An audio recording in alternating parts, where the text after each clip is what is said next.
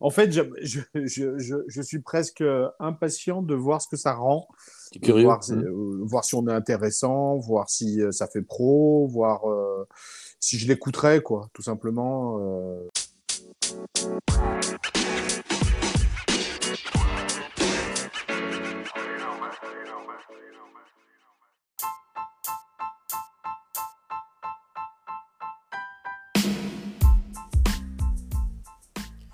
Bonjour à tous, bienvenue pour ce premier épisode du Fishcast, saison 1, épisode 1, le premier podcast à écouter pendant ces changements d'eau. Le principe de cette émission sera de parler d'aquaoffice sur tous ses aspects, des astuces, des anecdotes, des techniques, des poissons. Je vais donner la parole à différents éleveurs et acteurs du hobby, et le tout dans une ambiance décontractée. On est là pour se détendre et pour parler poissons. Je suis Étienne, un passionné un peu touche à tout de l'eau douce, j'espère que ce format vous plaira.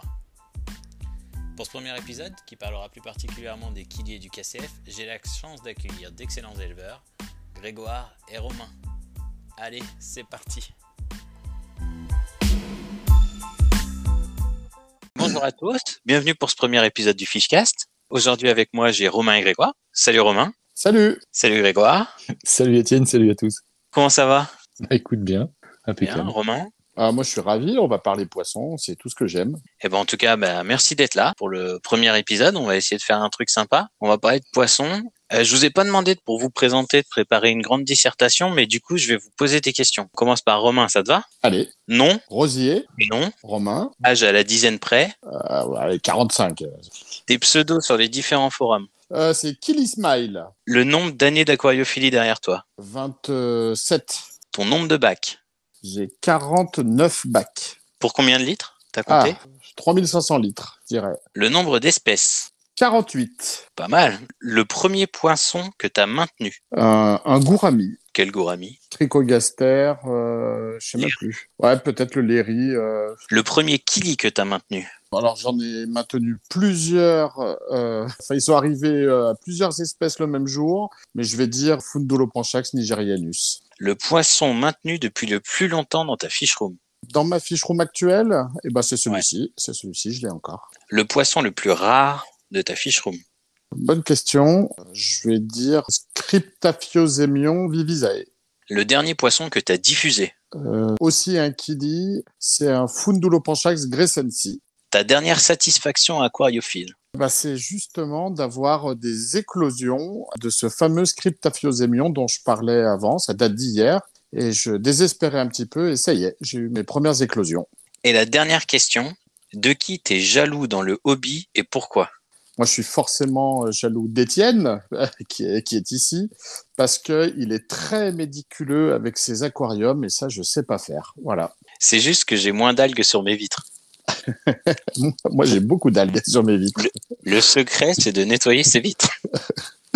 Eh ben, oui, sans doute. sans doute. Grégoire, t'es prêt? À ton tour? Nom, Lagrange, prénom, Grégoire, âge à la dizaine près, 51. tes pseudos sur les différents forums? C'est moi, euh, mail bêta, et je crois que c'est à peu près tout. Année d'aquariophilie derrière toi. Je sais plus, moi, 40, une quarantaine d'années, non? Ton nombre de bacs. Alors j'ai compté, j'ai 37 bacs pleins et j'ai 10 bacs volants. 10 bacs vides? 10 bacs vides volants, c'est-à-dire que j'ai pas de place sur les étagères, mais je- ça me permet une rotation. Le nombre d'espèces. 23 kili plus 8 autres. Le premier poisson que t'as maintenu. Beta splendens.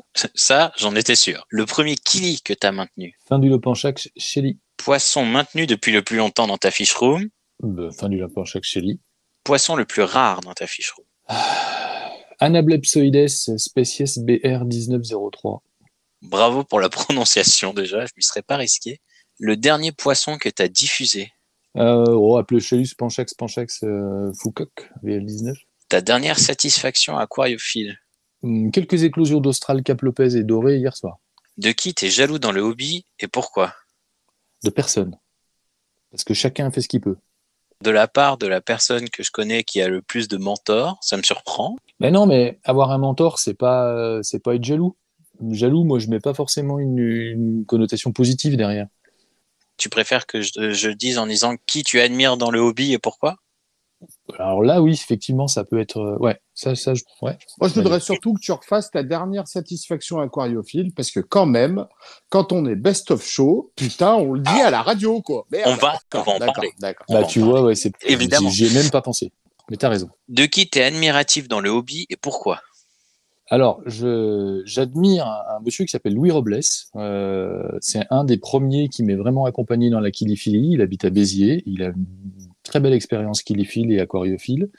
Et, euh, ce que j'admire chez lui, c'est euh, l'humilité et le fait que grâce à lui, on a des dizaines de poissons dans le hobby aujourd'hui parce que il a réceptionné pas mal d'espèces sauvages, notamment importées par Jean-François Agnès, et les a euh, maintenues, reproduits et, et largement diffusées. Et, et ce type est extraordinaire pour ça parce qu'il a, une- il a un vrai succès. Moi, j'ai eu l'occasion de le faire une seule fois avec un seul poisson, de de- d'avoir un poisson sauvage, maintenir et effectivement arriver à le diffuser. Et lui, il l'a fait des dizaines de fois. Voilà pourquoi je l'admire.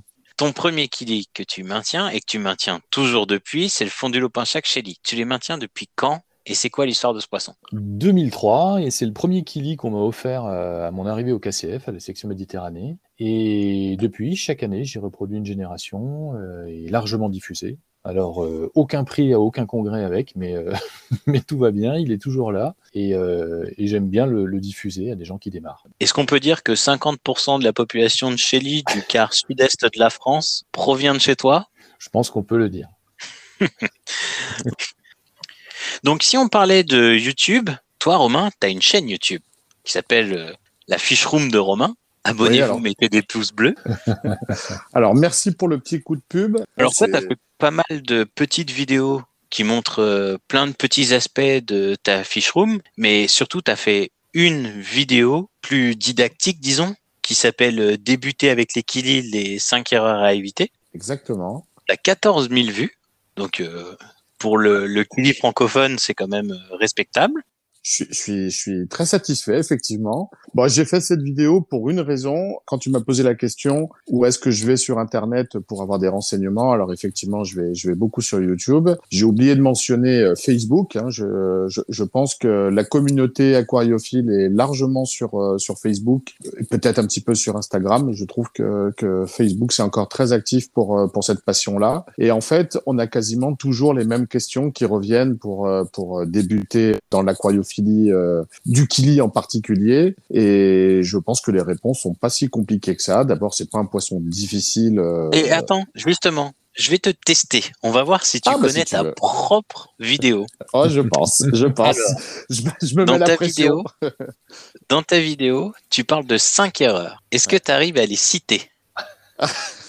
Je, je suis pas sûr. Alors, la première, en plus j'en ai oublié une sixième qui était vraiment importante, donc je préfère Le la vais- Bah oui, c'est le couvercle. J'ai oublié de dire qu'il fallait des bacs couverts. Les kilis sont de- sont d'excellents sauteurs et ils s'échappent des aquariums. Donc il faut systématiquement un, un aquarium euh, bien couvert. J'ai vu que c'est le commentaire numéro un de ta vidéo. Euh, c'est le, oui, c'est le commentaire, mais en tout cas, c'est pas l'erreur numéro un. Alors bon, après, dans l'ordre, c'est sûr que je ne saurais pas faire. Je dirais commencer avec des kilis faciles et non pas Non. avec des œufs. Non, ça, ça même pas une des cinq.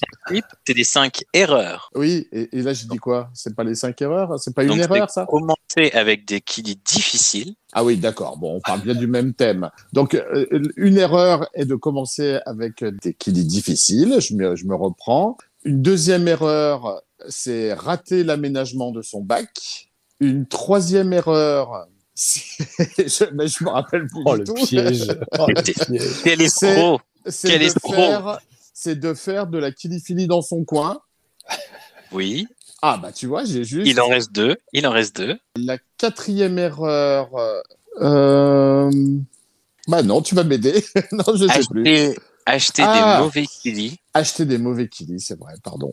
et mettre des kilis avec des crevettes. Ah oui, ça c'est une question qui est tellement récurrente, tellement récurrente, voilà. Et j'avais dit en introduction que j'allais trouver les cinq erreurs sans problème, j'en ai trouvé euh, difficilement trois. voilà, Usurpateur. usurpateur, exactement. Je pense que tu as eu des bons retours. Je pense que c'est une, une bonne vidéo pour quelqu'un qui commence les kilis. Dans tous les cas, les cinq, on peut dire que le couvercle, c'est dans l'aménagement du bac. Mais de toute façon, à partir du moment où tu te renseignes sur les kilis, tu auras cette information.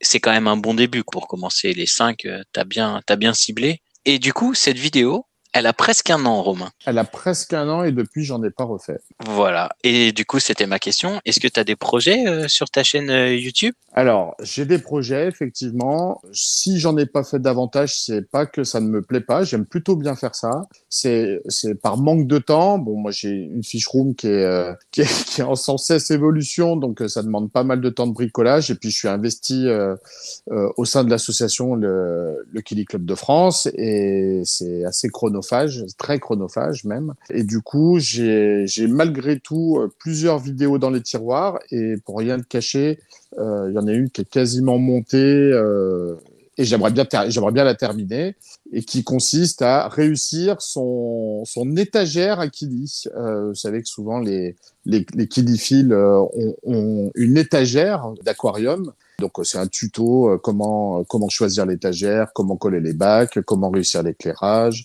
comment ah faire son goutte à goutte. Voilà, c'est vraiment très très axé bricolage. Hein. C'est pas, on n'est pas du tout dans l'aquariophilie euh, au sens euh, du vivant. Là, on est vraiment sur la technique. Il manque une vidéo sur ta chaîne, c'est de présenter ta fiche room. Ouais, c'est vrai.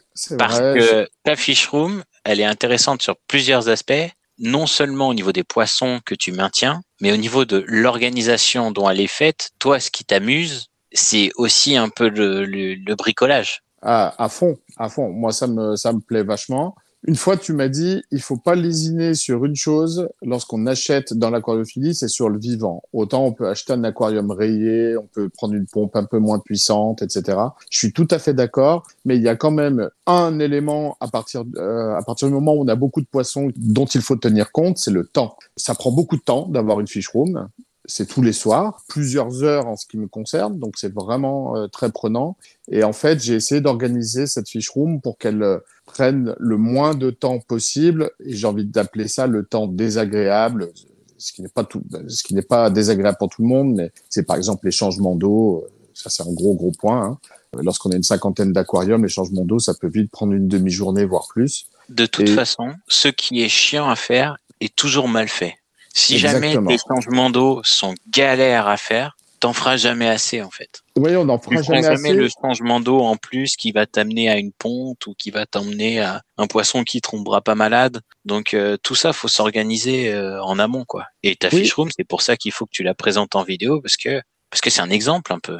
Euh, ce- ce- euh, oui, ça commence à ressembler à, ce, à mon rêve, on va dire. Après, ça évolue tout le temps parce qu'on a toujours des, des nouvelles idées, on a envie d'essayer des choses. C'est pas tant que la technique évolue, hein, c'est quand même toujours la même. On met de l'eau propre à la place de l'eau sale. Hein, c'est, euh, ça reste assez, assez facile euh, l'aquariophilie. Après, c'est comment on le fait.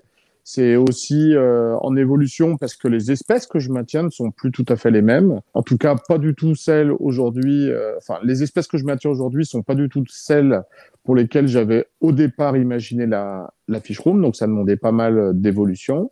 Mais un élément sur lequel je voudrais euh, insister, c'est euh, le sentiment de culpabilité.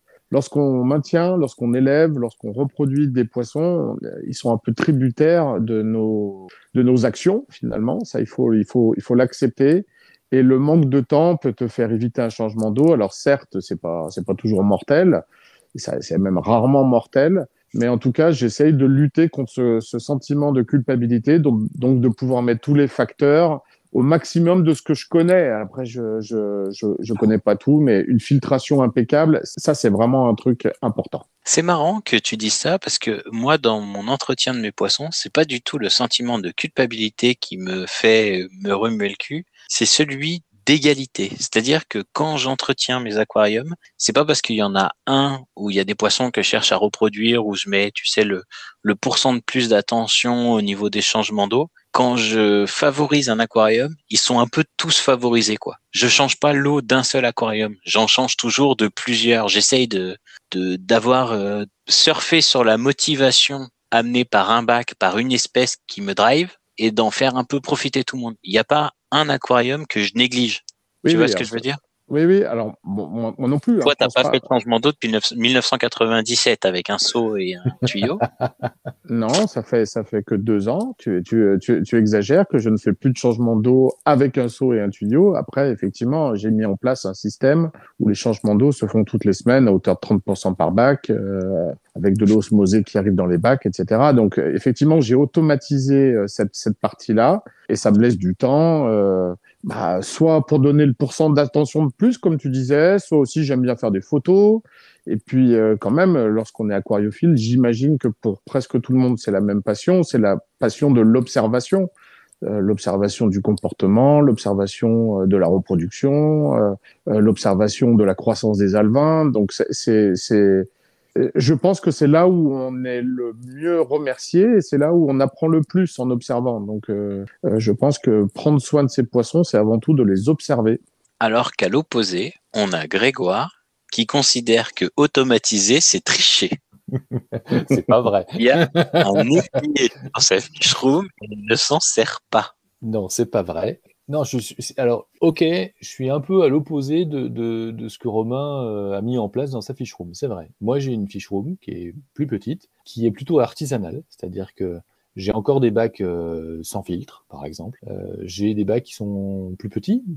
J'ai des bacs de 9 à 250 litres, et l'essentiel de ma fiche room est entre 9 et 20 litres, on va dire. Je n'ai pas de système d'automatisation de changement d'eau. C'est quelque chose qui est un peu aléatoire chez moi. J'attends qu'il pleuve, ça remplit des bassines, euh, des, poubelles d'eau de pluie dehors, et quand il a plu, je rentre quatre seaux de 20 litres. J'attends que ça monte à la température de la fiche room, puis ensuite ça déclenche des changements d'eau dans ma fiche room. Donc je, change l'eau des bacs euh, qui n'ont pas eu de changement d'eau depuis un petit moment. Euh, Tout ça est, assez proche de la nature finalement, c'est très aléatoire. On a des poissons qui sont somme toute assez costauds. Comme je le dis, tous mes bacs ne sont pas filtrés. Euh, ils ont tous plutôt un éclairage. Oui, ils ont tous un éclairage. Euh, J'ai des plantes qui résistent euh, à assez peu de lumière finalement dans, la fish room. J'ai quand même une fenêtre fixe qui apporte la lumière du jour. hein. Moi, je suis plus sur je suis plus vigilant sur la température. C'est-à-dire que j'ai une fish room qui est à 24, qui montre beaucoup plus chaud l'été. J'arrive parfois à 30, 30, 31 degrés. Donc je, je fais attention à- à- aux espèces que je maintiens pour qu'elles soient euh, à l'aise dans, ce- dans cette température-là. Euh, voilà, j'ai encore effectivement, euh, voilà, je fais encore des changements d'eau avec mes bras, euh, avec un tuyau, euh, et c'est très aléatoire, je reconnais, bien volontiers. Ce qui ne m'empêche pas d'avoir quelques succès. Donc Ah ça, va, oui. ça va. Bah, je pense, on en parlera peut-être plus tard, mais je pense que une partie de ta réussite, parce que clairement, entre nous trois, tu es celui qui a le plus de réussite au niveau de la reproduction en naturel. Toi, tu as énormément de reproduction en naturel, même sur des poissons sur lesquels, avec Romain, on n'arrive pas du tout à sortir un alvin. Et je pense que cette façon de faire les choses un peu euh, au décroché, euh, pas de façon hyper régulière, plus la température que tu as qui est assez élevée, etc. Je pense que ça t'apporte quand même pas mal de réussite. Je pense que ça doit jouer. Je suis assez d'accord avec toi. Ouais. Mm. Alors, Romain, toi, tu as mentionné tout à l'heure, tu as parlé du KCF, on a un peu parlé, et Oui. puis tu en parlais dans ta vidéo sur le côté euh, rester dans son coin, où, où tu milites pour euh, adhérer au KCF. Tous les deux d'imminents membres du KCF. Donc Romain, toi, tu es animateur de section, Oui, tu es webmaster oui, et tu es secrétaire adjoint. oui, depuis peu. Et Grégoire, alors toi, Grégoire, tu es carrément vice-président. C'est vrai. Donc, euh, Grégoire, c'est à toi, logiquement, que revient l'honneur de présenter le KCF en quelques mots. Euh, oui, tu peux ajouter depuis peu euh, animateur des animateurs de section. J'ai, j'ai, alors le, le KCF, euh, finalement, tu vois, je ne sais même pas la date de création du KCF. Je suis en train de- 1973. Voilà, merci Monsieur le secrétaire adjoint, très bien. Donc, tu peux refaire ta phrase si tu veux sembler malin après le montage. Ah non, ah non, ah non, moi je trouve que c'est mieux quand le secrétaire adjoint reprend le vice- le vice-président. Bah, écoute, on peut le laisser comme ça, ça ne me gêne pas. Donc dans les années 70, le KCF, et effectivement, euh, c'est une assoce qui, euh, qui veut promouvoir le maintien et le- la reproduction et la diffusion de, de, de petits poissons colorés, euh, sympathiques, pas très compliqués à élever pour la plupart, qui n'ont pas besoin de gros volumes, comme on le sait. Et, et donc cette assoce aujourd'hui, moi ce qui m'intéresse c'est de parler d'aujourd'hui, elle va compter presque, presque à, je crois, 16 ou 17 membres près, 400 membres presque. Elle a, euh, elle a en son sein effectivement des gens qui sont des éleveurs renommés, comme elle a aussi beaucoup de gens qui débutent. et ça c'est assez riche. On a euh, pas mal d'aquariophiles qui ne sont pas que spécialisés dans la, dans la ce qui est très bien aussi. Et effectivement, on a beaucoup de tranches d'âge et, euh, aujourd'hui de plus en plus de femmes qui pratiquent la kidiphilie également. Donc je trouve que c'est assez représentatif de notre société d'aujourd'hui. Voilà, c'est un club qui est assez ouvert, euh, qui bénéficie depuis peu d'un site qui lui a apporté énormément de visibilité. À la grâce à Romain.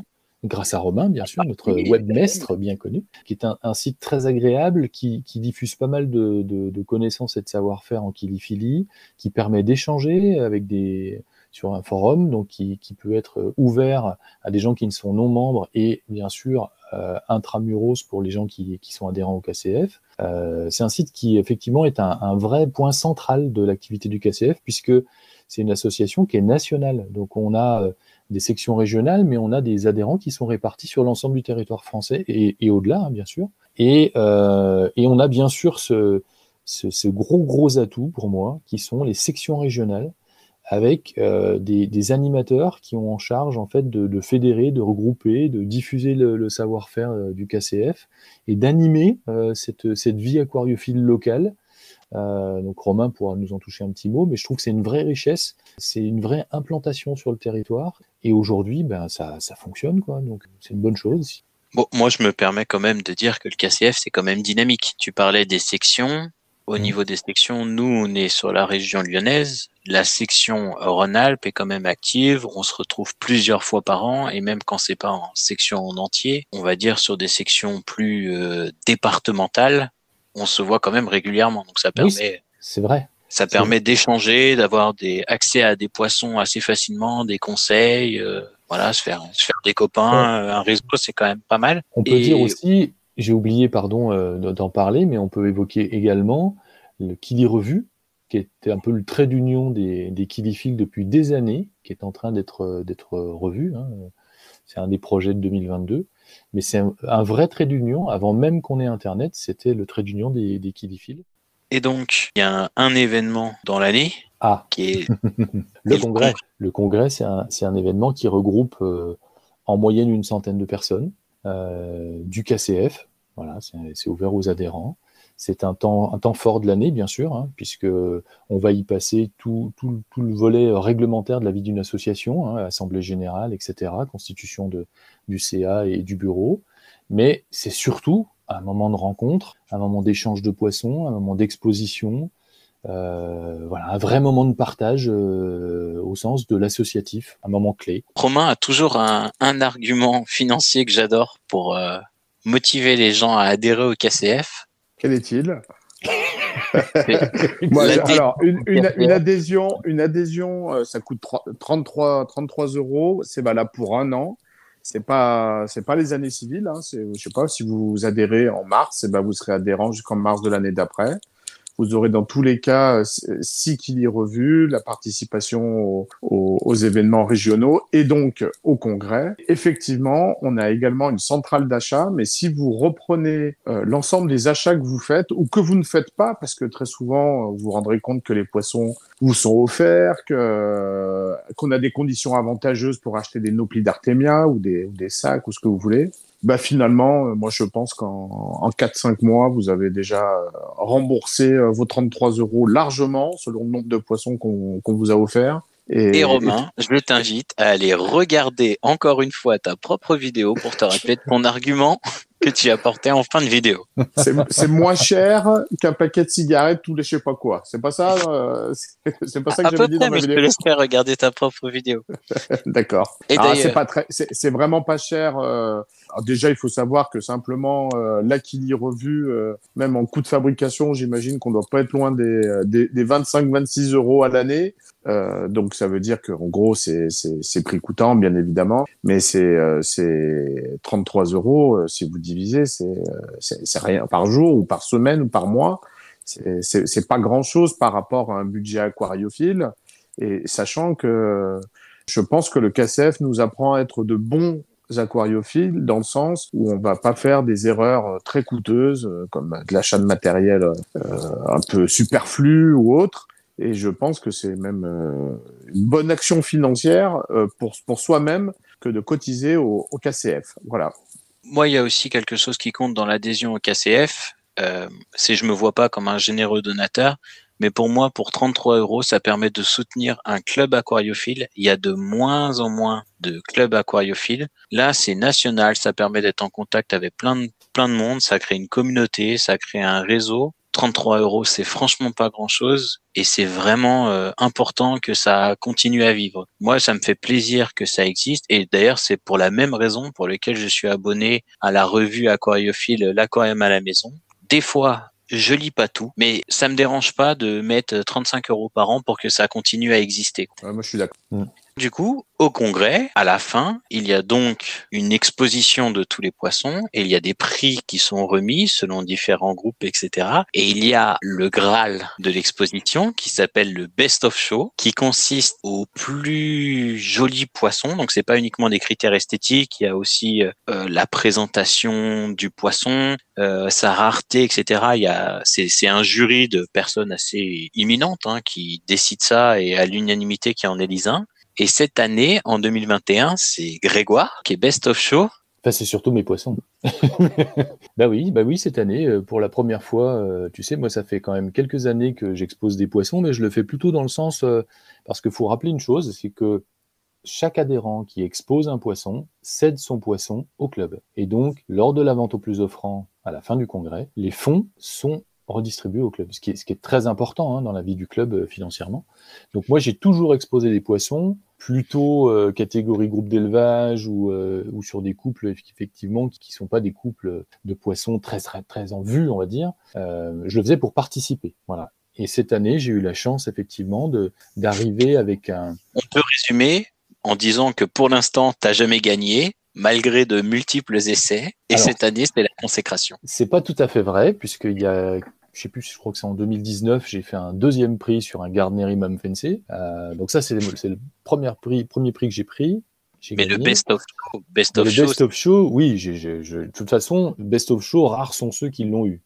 C'est la gloire, euh, les femmes. On a bien sûr, bien sûr, l'argent, euh, les bagnoles, enfin voilà. Exactement. Qu'on se le dise. Est-ce que, est-ce que ça t'intéresse que je te raconte un peu l'histoire du poisson ou pas? Ah oui, j'adorerais justement. Je te, je te lançais là-dessus parce que j'aimerais bien. L'histoire est quand même euh, folle de ce, Alors, si, on, si on a un peu le temps, donc ce qui se passe, c'est qu'en fin d'année 2019, euh, on a notre ami Christian Lebec qui aime bien voyager, qui est au Vietnam. Et lors de ce voyage au Vietnam avec son épouse, il tombe sur une mare qui était entre un ruisseau et puis, euh, et puis l'océan. Et il y, il y, aperçoit un poisson avec une petite tache brillante sur, le, sur le, dessus de la tête, qui est une caractéristique de tout ce qui est Aplochellus. Et Christian sait depuis longtemps que, j'aime beaucoup les Aplochellus. Donc, il m'a envoyé un petit message en disant j'ai vu des Aplochellus et je lui ai dit ça serait chouette que tu puisses en ramener. Et effectivement, il s'est donné les moyens sur place de, il avait absolument rien emmené pour pêcher, hein, de, trouver ce qu'il fallait pour pêcher quelques poissons. Il a réussi à les pêcher, il a réussi à, il l'a fait le dernier jour avant de partir. Il a réussi à les ramener.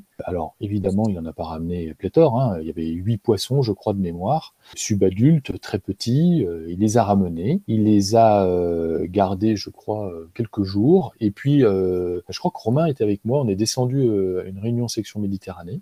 lors de cette réunion, Christian a dit bah, je, donne, je confie les poissons à Grégoire, qui a une première expérience sur Aplochélus, pour essayer de les maintenir reproduire et diffuser. Euh, gros coup de pression parce que quand tu es euh, bah, tout seul à, à, essayer de maintenir une espèce en France, euh, une espèce sauvage qui vient juste d'arriver, c'est, enfin moi c'est la première fois que ça m'arrivait donc euh, c'était compliqué pour moi mais j'ai relevé le challenge. Petite pression. Petite pression. Ouais, de toute façon, il y a un article dans le KR qui, qui en parle plutôt plutôt bien.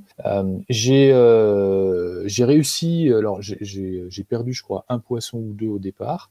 Et puis euh, petit à petit, j'ai réussi euh, à les maintenir dans un bon état de forme, à les nourrir, et puis à les rassurer en mettant par exemple des guppies avec eux pour les détendre un peu, parce qu'ils étaient assez stressés. Euh, j'ai fini par découvrir le dimorphisme sexuel, qui finalement, quand tu le connais, c'est simple, mais au départ, tu te poses des questions. Et puis, euh, et puis un beau jour, j'ai eu, euh, donc là je te parle de décembre quand j'ai récupéré les poissons, et en mars de mémoire, j'ai eu le, premier œuf. Et après, assez vite, j'ai eu pas mal de F1 que j'ai diffusé. Et de ces F1, j'en ai, ai, gardé un certain nombre, euh, je souhaitais effectivement en, en, apporter au moins un couple euh, au congrès suivant. Alors 2020, forcément, euh, le congrès a été annulé, mais j'ai gardé d'autres poissons pour, pour 2021 Et euh, j'ai réussi à, amener un couple euh, à une taille assez respectable de, je, dirais, 4 ou 5 cm, je sais plus, alors que les parents font un bon centimètre de plus, au congrès. Et j'étais tout content. En fait, pour moi, ça bouclait la boucle. Il est arrivé, on l'a maintenu, on l'a reproduit et on le diffuse. Et vu que j'avais écrit un article, je me disais que ça pouvait intéresser des gens euh, de le voir en vrai et peut-être potentiellement de l'acquérir. Et c'était vraiment là mon objectif. Et il se trouve que ce poisson a fait premier dans sa catégorie, dans le groupe dans lequel il était inscrit. Euh, à ma surprise, sincèrement, je, on le sait, hein, Romain, toi et, et, moi, on avait échangé sur les best-of show potentiels euh, en se promenant sur les face aux étagères, et, à aucun moment, aucun l'un de nous trois a évoqué le Panchax. Et pour autant, ils ont fait premier dans leur groupe, et euh, ensuite, le best-of show, c'est en fait le premier des premiers, et l'ensemble des jurés qui étaient là que ce poisson avait euh, un look sympa, présentait bien, était, de, bonne qualité, euh, mâle et femelle à peu près de la même taille, et lui ont trouvé beaucoup d'arguments positifs. Et, donc je me suis vu euh, ben, prendre le prix de Best of Show pour la première fois de toute ma vie. Peut-être l'unique, je ne sais pas. Mais en tout cas, ça fait vachement plaisir. C'est une belle reconnaissance. Et puis pour moi, c'était boucler la boucle de l'histoire de ce poisson. Voilà. Bravo, c'est quand même une jolie histoire. Puis en plus, euh, c'est une histoire qui correspond bien au, au Kili, quoi. Ce sont des souches qui sont maintenues et qui peuvent rentrer dans le hobby comme ça. Donc, euh... c'est ça. Maintenant, ce sera pour toujours une souche qui a été best of show, quoi. Voilà. Alors qu'il y a deux ans, ils étaient dans les égouts en bas d'un hôtel. Exactement, c'est ça. Tu les as portés au pinacle. Au niveau des kili, c'est quoi vos espèces euh, fétiches? Toi, Romain, c'est les fonds du lot. Bah, c'est les fonds de l'eau, ça c'est sûr. Après, je fais quand même beaucoup d'affio. D'ailleurs, je pense que c'est le genre euh, que je que je maintiens le plus. Et de plus en plus, euh, c'est les scripts affio. Euh, D'abord parce que j'y arrive plutôt pas trop mal, que je trouve ça très très beau. C'est très beau en photo euh, et, et, ça me plaît comme euh, comme poisson. Et donc je fais quasiment que de l'Afrique de l'Ouest. Hein. J'ai quelques ce qu'on appelle les ASA, donc les annuels sud-américains. C'est plus épisodique, euh, on va dire. Mais moi, c'est Afio, Fundulo et Scripta. Et toi, Grégoire, tu te définirais comment? Comme un peu un touche à tout. Euh, j'ai fait pas mal d'annuels il y a quelques années en arrière, parce que j'adorais tout ce qui était Notobranchus. Euh, j'ai testé un petit peu les ASA, et le dernier que regardez, c'est toi qui me l'as confié, Étienne. J'ai fait quelques fins du lot, comme, comme beaucoup euh, au début. J'en suis revenu un peu. J'ai une tendresse particulière pour deux, deux formes. J'aime bien les chromaphiosémions pour le côté un peu euh, nageoire très développé. Euh, et puis ils ont des comportements euh, super sympas à observer, avec des parades vraiment, vraiment agréables. Et puis j'ai, alors c'est vrai qu'à l'instar de Romain, moi j'aime beaucoup les scriptaphiosémions. C'est, c'est, ouais, c'est des poissons qui sont très chouettes. Je trouve pas très compliqués tant que tu as la température qui va bien. Et j'aime beaucoup tout ce qui est l'émosémion. Donc euh, dans ce genre, tu vas trouver Xifidus, tu vas trouver Aigilae. J'aime bien ces poissons amazoniens. Je, je, je sais pas, il y a quelque chose de sympa chez eux. Et aussi les Aplochélus, tu vois. Donc euh, quand je te dis touche à tout, voilà. Est-ce qu'on peut dire que 50% des lémosémions Xifidus présents dans la partie sud-est de la France sont nés chez toi? Je pense qu'on peut le dire, mais euh, tu sais que je n'en ai plus. Donc, euh, j'ai tourné la page, mais oui, j'en ai diffusé quelques-uns. Euh, ouais, j'ai eu un peu de chance, ouais. Mm. Alors, Grégoire, courageusement, je te propose, pour tous les débuts que tu définisses un bon bac pour mettre des kilis en trois phrases. D'accord. Je te le fais en mode maïté ou on le fait soft? On va le faire soft, hein, peut-être, c'est peut-être mieux. Alors, un, bon bac à Kili, dans la fiche room de Lagrange, ça donnerait quoi? Ça donne un bac qui est pas très compliqué à faire. C'est un bac en verre. Euh, ça peut être en plastique, mais je préfère les bacs en verre.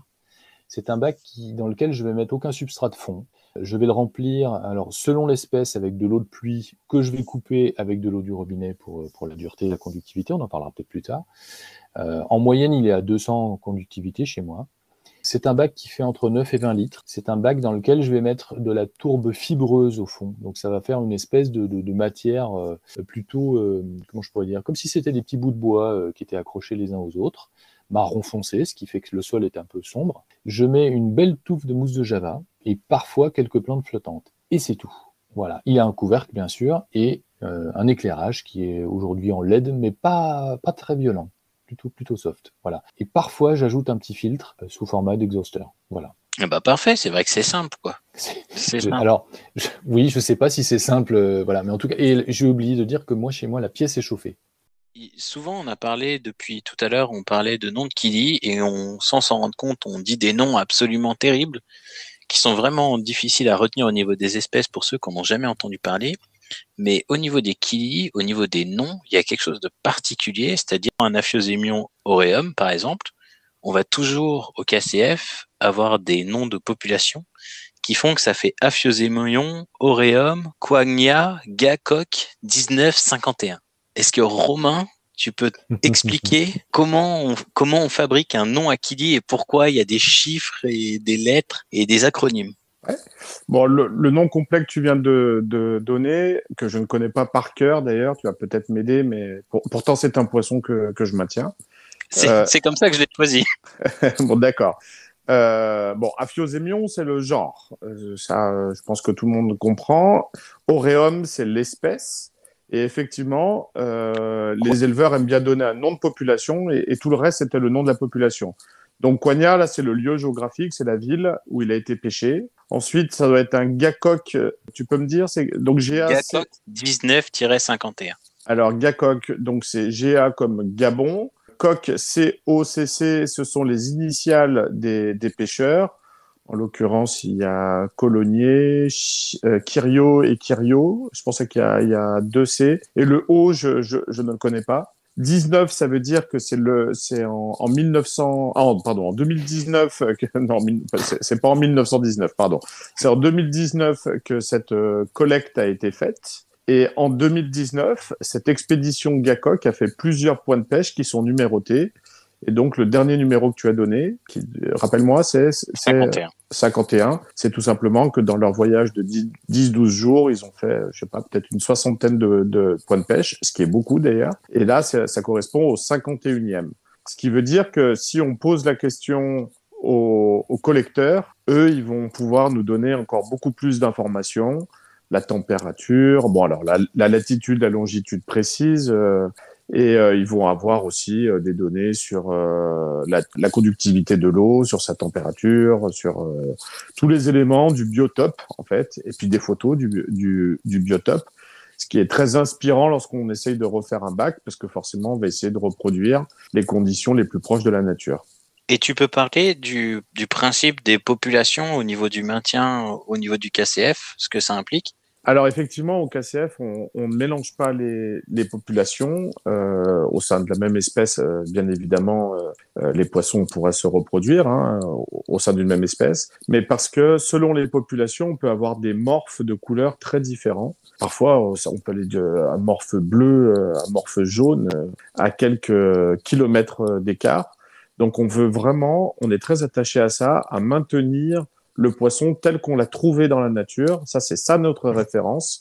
Quand, quand Grégoire parlait de, de d'Aplochellus panchax qui fait best of show, c'est aussi euh, très clairement qu'il est tel qu'il a été décrit. C'est pas forcément un poisson qui a développé des nageoires longues ou, ou quoi que ce soit. Donc nous, notre notre référence, c'est vraiment tel qu'il a été euh, trouvé dans la nature et, pourquoi pas si un jour le biotope existe mais que ce poisson est, amené à disparaître pour X raisons, euh, bah pourquoi pas on saurait on saurait en tout cas réintégrer, ré, réintroduire le poisson tel qu'il a été pêché et, et garder ex situ, c'est-à-dire ailleurs que dans la nature. Donc ça veut dire que les collecteurs, si jamais deux kilomètres plus loin, ils ont pêché exactement la même espèce de poisson et qu'ils les ont ramenés, ils ne mélangeront jamais les deux populations entre ceux qui ont eu deux kilomètres plus loin et ça, même si visuellement ça ressemble à être exactement le même poisson.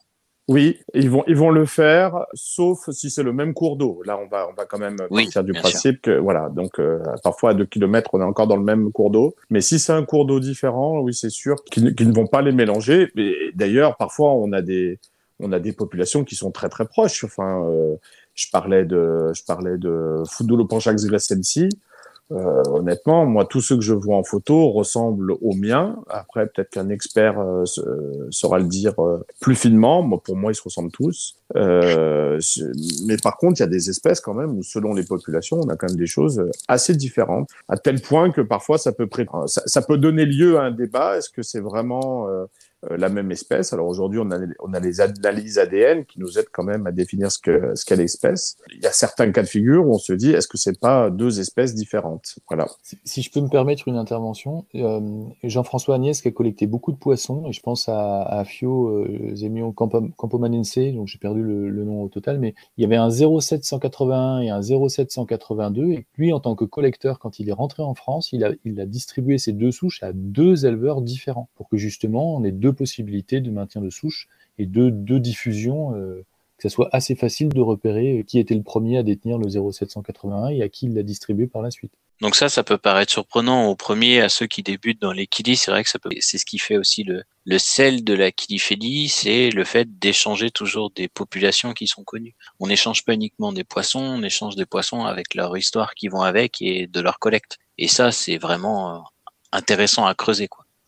Du coup, on on, a insisté, on, vous avez, vous avez l'air tous convaincus que les noms, c'est très très important. Et je pense que vous avez tous vu que souvent, quand des débutants commencent, ils n'utilisent pas les noms complets, les noms de genre et d'espèces.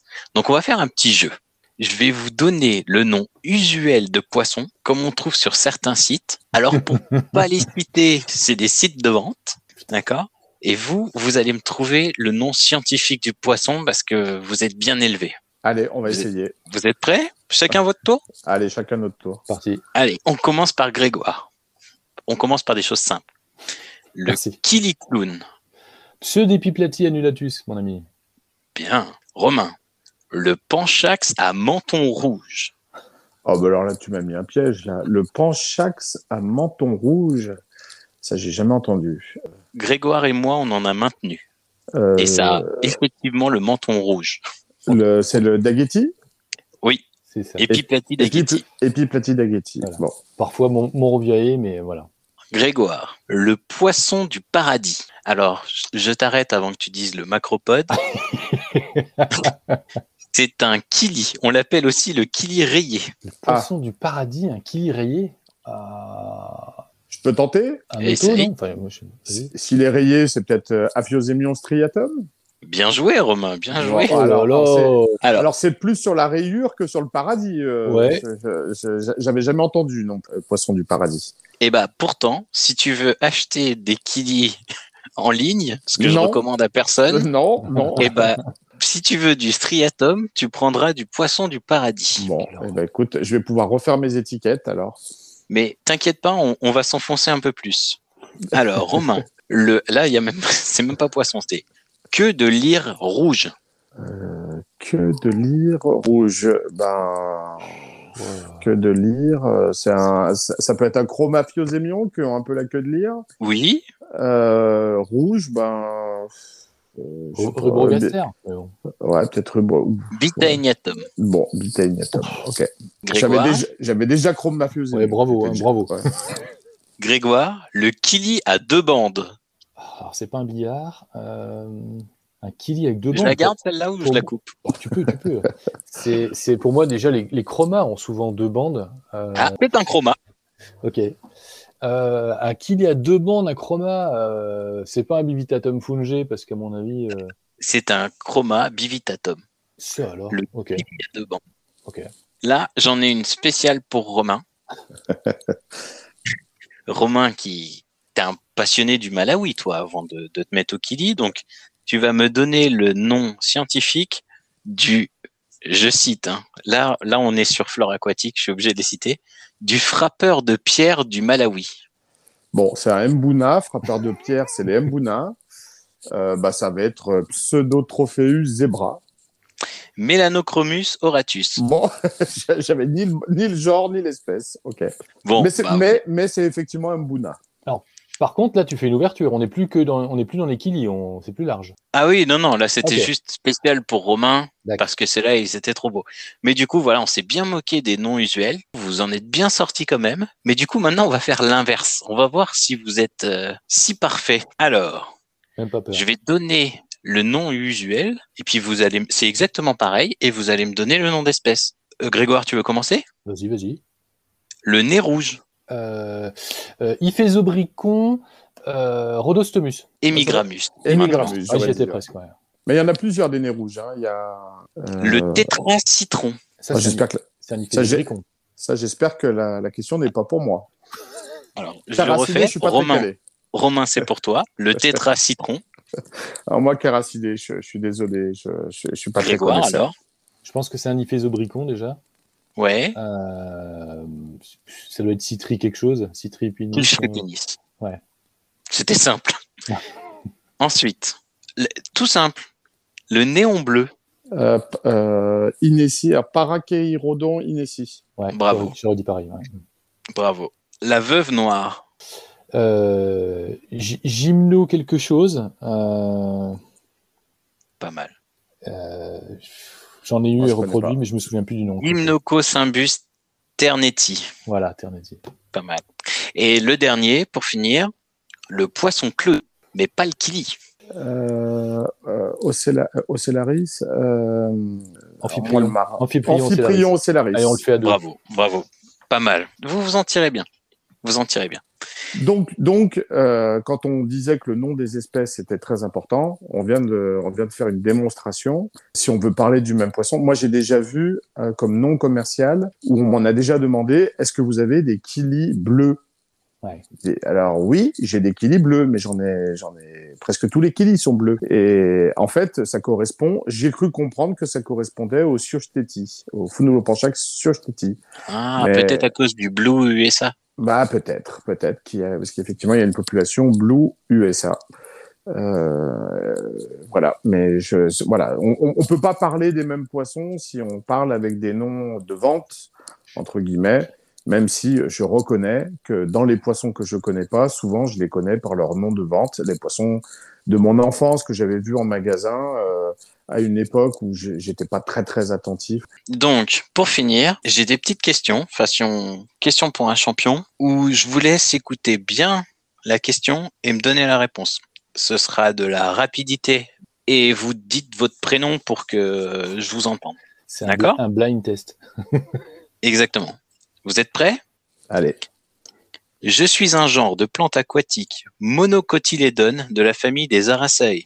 Il regroupe environ 50 à 60 espèces que l'on trouve à l'état naturel dans les régions tropicales de l'Asie et de la Nouvelle-Guinée. Mon habitat se situe essentiellement dans les rivières et ruisseaux au courant pas trop fort, dans les plaines forestières. Elles peuvent aussi vivre dans les mares des forêts inondables ou les berges submergées par les eaux eaux. Greg, En aquariophilie, oui, vas-y. cryptocorine. Bien joué. En aquariophilie, je suis apprécié pour ma facilité d'entretien. Je demande peu de lumière mais un substrat, mais j'ai le défaut de pouvoir perdre mes feuilles en 48 heures sans que l'on ne sache pourquoi. ah bah si pourtant on sait pourquoi. C'est lorsqu'il y a une chute de pH. Alors moi, j'ai toujours l'impression que c'est juste pour me faire chier. Non, mais ça m'est arrivé. Je partage, ça m'est arrivé. À moi, ça m'est arrivé euh, changement de changement d'environnement d'un aquarium ou un autre. Cette capacité, elles gardent leur forme, mais elles disparaissent euh, Ah, Elles fondent. en un clin d'œil. quoi. La pourriture des cryptocorines. Tu dis que c'est le, le pH, toi. Ah ouais. Alors moi je l'ai lu ça, hein, je l'ai jamais vraiment observé, mais que c'était lié soit à une chute de pH, soit à une chute euh, de la je- dureté de l'eau, donc de la conductivité. Ça, ça, ça aime pas trop, mais généralement après ça repart assez bien une fois qu'elle s'est. euh, euh, enfin, si elle était enracinée correctement, normalement ça. euh, c'est pas une plante qui meurt, c'est une plante qui se régénère. Du coup, Ça repart, ouais, mais ça peut être long. Ça peut être long. Allez, deuxième question, Romain. Est-ce que tu vas, tu vas y arriver? Ah mais euh, je pense pas. Je suis de loin le plus grand genre de poissons tropicaux, avec plus de 142 espèces reconnues. Mais on en a recensé plus de 200. On divise mon genre en 9 linéages qui ne peuvent pas s'hybrider entre eux. Ces espèces, avant leur description, étaient définies par une lettre suivie d'un numéro, système initialement conçu par... Non. Hans-Georg Evers pour le magazine allemand d'aquariophilie DATS en 1993. Je dirais les caracidés. Poisson. Non. Poisson de la famille des Calistidés d'Amérique du Sud. Je suis un genre très populaire en aquariophilie. Certaines de mes espèces ont des nageoires adipeuses. Je possède un squelette et une véritable cuirasse au niveau de la tête. Ah, les ancistrus, les, les corridoras? Les corridos. ouais. Exact. Les corridoras.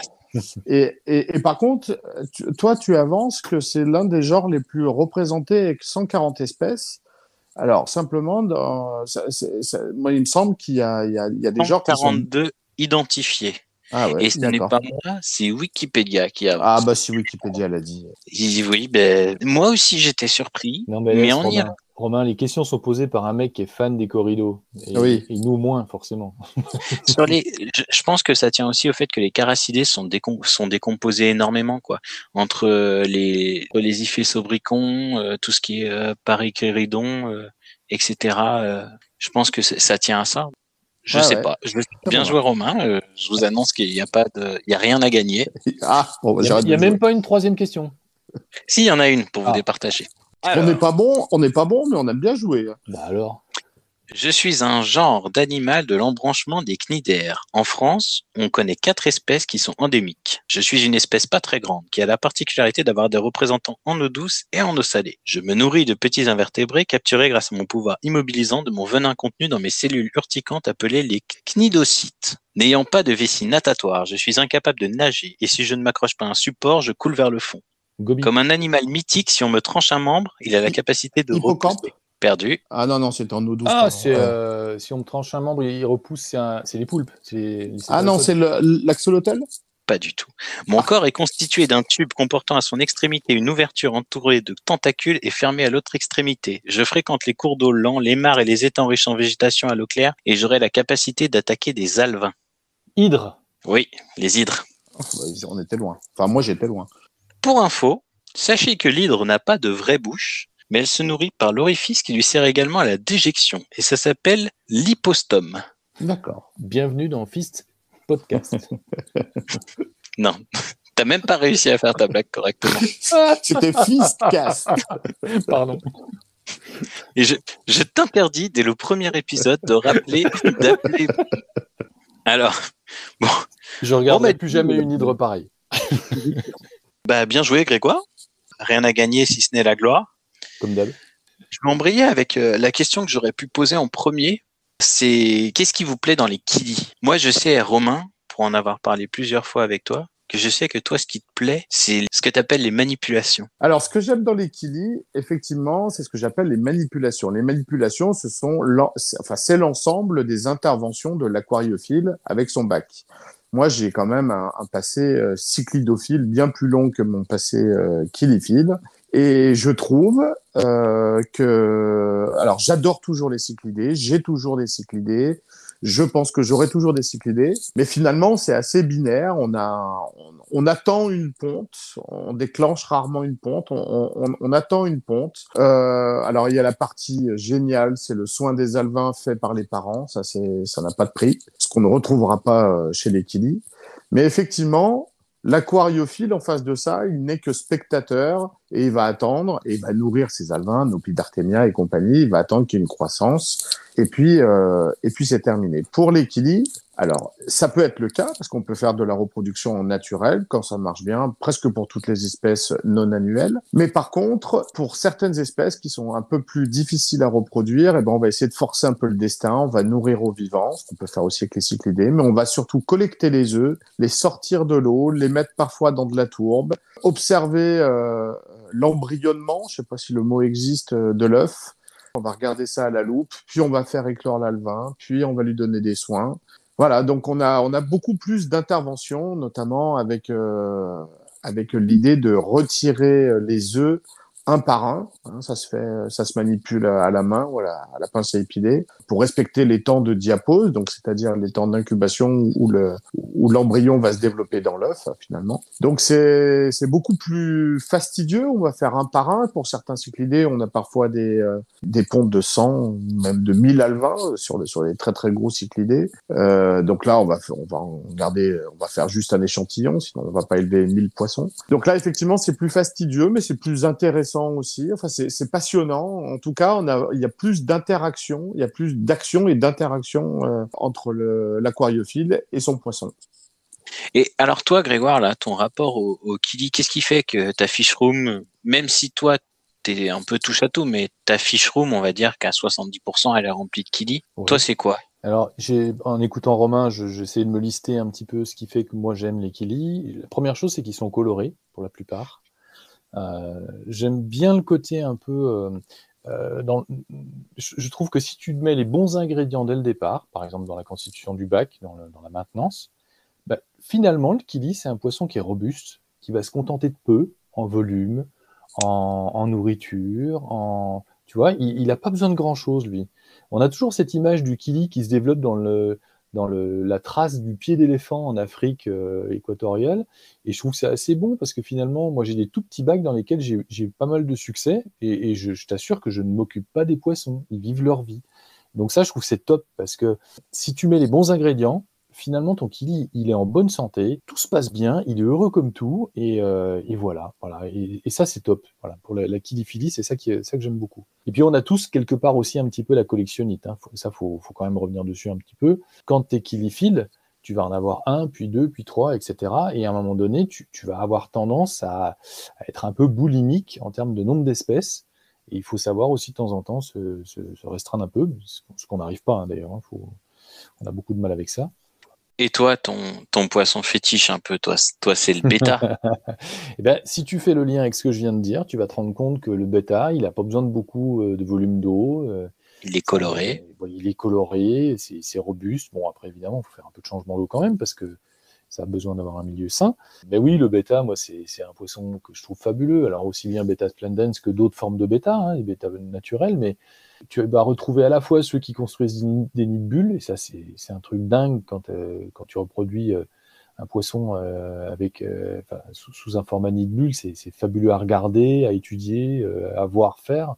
Les parades, la ponte en elle-même, le mâle qui vient réaccrocher les œufs dans le nid, qui va les garder pendant quelques jours, la nage libre ensuite, c'est un truc de dingue. Euh, et puis tu trouves aussi dans tout ce qui est euh, bêta ou anamantidé, tu trouves aussi tous ceux qui sont en incubation buccale, où là c'est un autre format, mais c'est tout aussi sympa. Et, pareil, ce sont des poissons qui n'ont pas besoin de volume d'eau euh, hallucinant, et, du coup c'est bien, ça te permet de les maintenir dans de bonnes conditions, dans des très petits espaces. Donc, voilà, oui, effectivement, le, bêta splendens en forme boile ou placate, nageoire courte, je préfère. C'est vrai que c'est un poisson, j'y reviens assez régulièrement. C'est quand même marrant parce que ça montre à quel point vous, vous, avez des horizons qui sont larges parce que entre Romain, qui lui c'est l'équili et les cyclidés qui demandent des aquariums gigantesques où il n'y a pas une plante et l'équili qui du coup aime bien être euh, un peu à l'étroit, qui vivent de, de mares temporaires, etc., avec de la végétation, beaucoup de feuilles. Et toi, Grégoire, qui est fan de Kili, où il n'y a jamais de sélection, on garde euh, une population euh, du début jusqu'à la fin sans la modifier, était fan de Beta Splendens, quoi. Ouais, c'est toute l'ambivalence. Alors que moi, je suis cohérent. Les poissons que j'aime bien, moi, au niveau de l'australo-guinéen, tout ce qui est pseudomugide et orisia, c'est cohérent avec les kili dans la façon de les reproduire, dans les tailles. Euh, moi, je suis plus cohérent que vous, en fait. Ouais, mais il me semble que tu as des cyclidés aussi. Et des corridoras. Ouais, mais je, je, je, je suis moins dogmatique. Ça, c'est ce que tu, tu aimerais.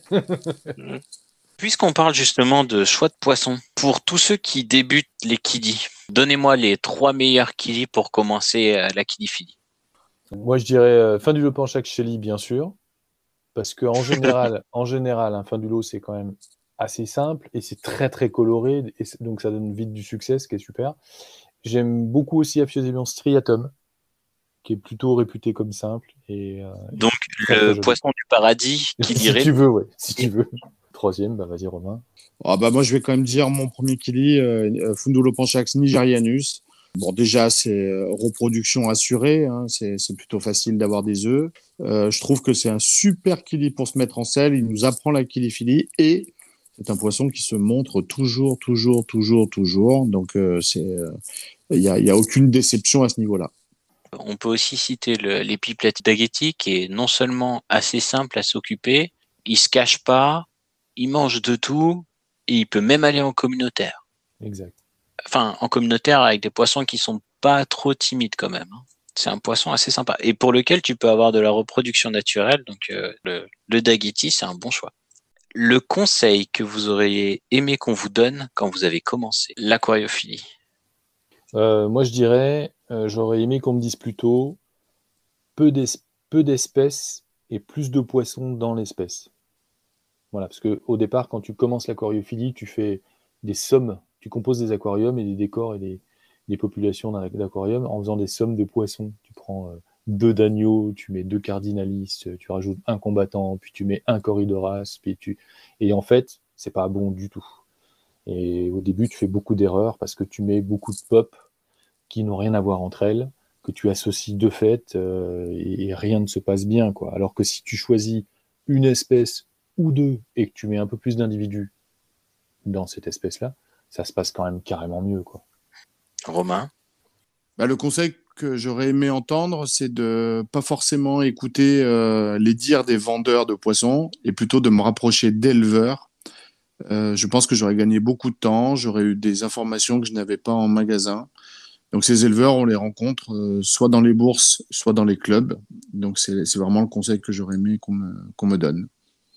Alors là, c'est un peu le moment où vous allez avoir des chevilles qui gonflent, puisque vous êtes quand même deux éleveurs assez remarquables.